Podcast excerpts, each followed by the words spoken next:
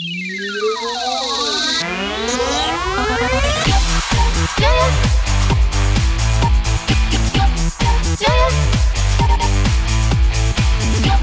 爷爷，爷爷，爷爷，爷爷，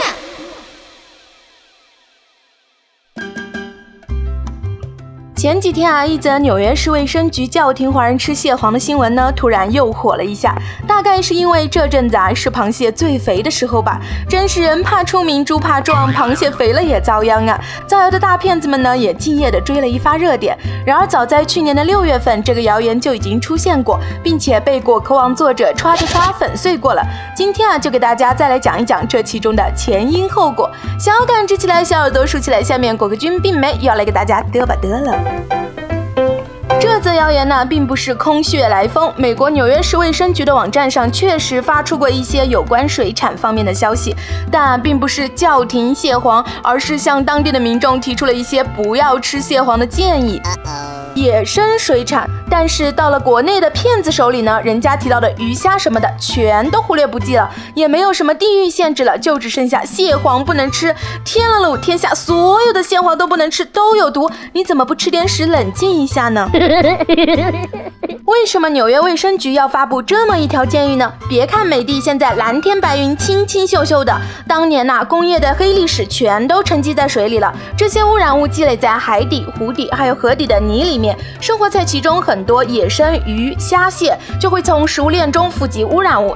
但美国又有不少人啊喜欢出去钓鱼钓螃蟹，每次丰收后饱餐一顿野生水产，那也是相当正常的。所以纽约市卫生局为了保证大家的安全呢，就对当地。水域的野生鱼虾蟹给出了许多实用的建议。另外，美国环保局也有专门的鱼类消费建议。各州和地方政府啊，也都会根据当地的检测结果给出更加具体的建议。好像很厉害的样子。有些建议呢会非常详尽，会具体到水产的品种、大小、重量、捕捉的水域、特定的人群吃什么部位、吃的频率和量等等。这都是因为当地的水体污染严重，吃野味的风险太大。由此可见啊，所谓的美卫生局叫停蟹黄，根本就是根据这个建议夸大其词、偷梁换柱演绎出来的一个大谣言。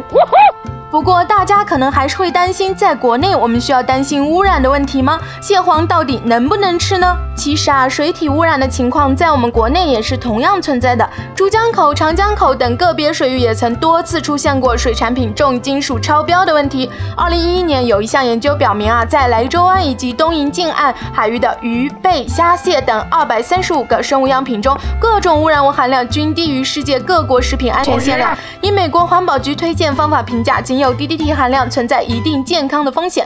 另一项研究对北京二十二种市售虾蟹及贝类样中的汞进行检测，总体含量水平较低，估算出的膳食摄入量大约占安全量的百分之十六，相对还是比较安全的。那么蟹黄到底能不能吃呢？实际上啊，爱吃螃蟹的人都知道，蟹黄不能吃的部分呢，包括鳃、肺、肝等等。消化排污系统是最容易积累污染物的部分了，而蟹黄呢，是螃蟹的卵巢，其实是很难受到污染的。我怎么不知道？所以这些好吃的地方，我们依然可以开心的吃吃吃。除此之外啊，怎么保证我们吃到的蟹是安全的呢？首先啊，我们看到打着野生蟹旗号的商贩啊，就要保持警惕，因为咱们不能保证这些野生蟹生活的水质如何，是不是受污染很厉害，会不会有各类寄生虫。而人工养殖的螃蟹水质是可以控制的，并且啊，生长速度快，体内积累的这些有害物质的时间呢，也比野生蟹要短，所以相对来说啊，还是比较安全的。另外，从正规渠道购买，别吃生不吃死蟹，不要吃的过量。儿童和孕妇呢，适当的少吃一些，就不会有那些不必要的担心了。各位吃货们，还是可以愉快的大快朵颐的。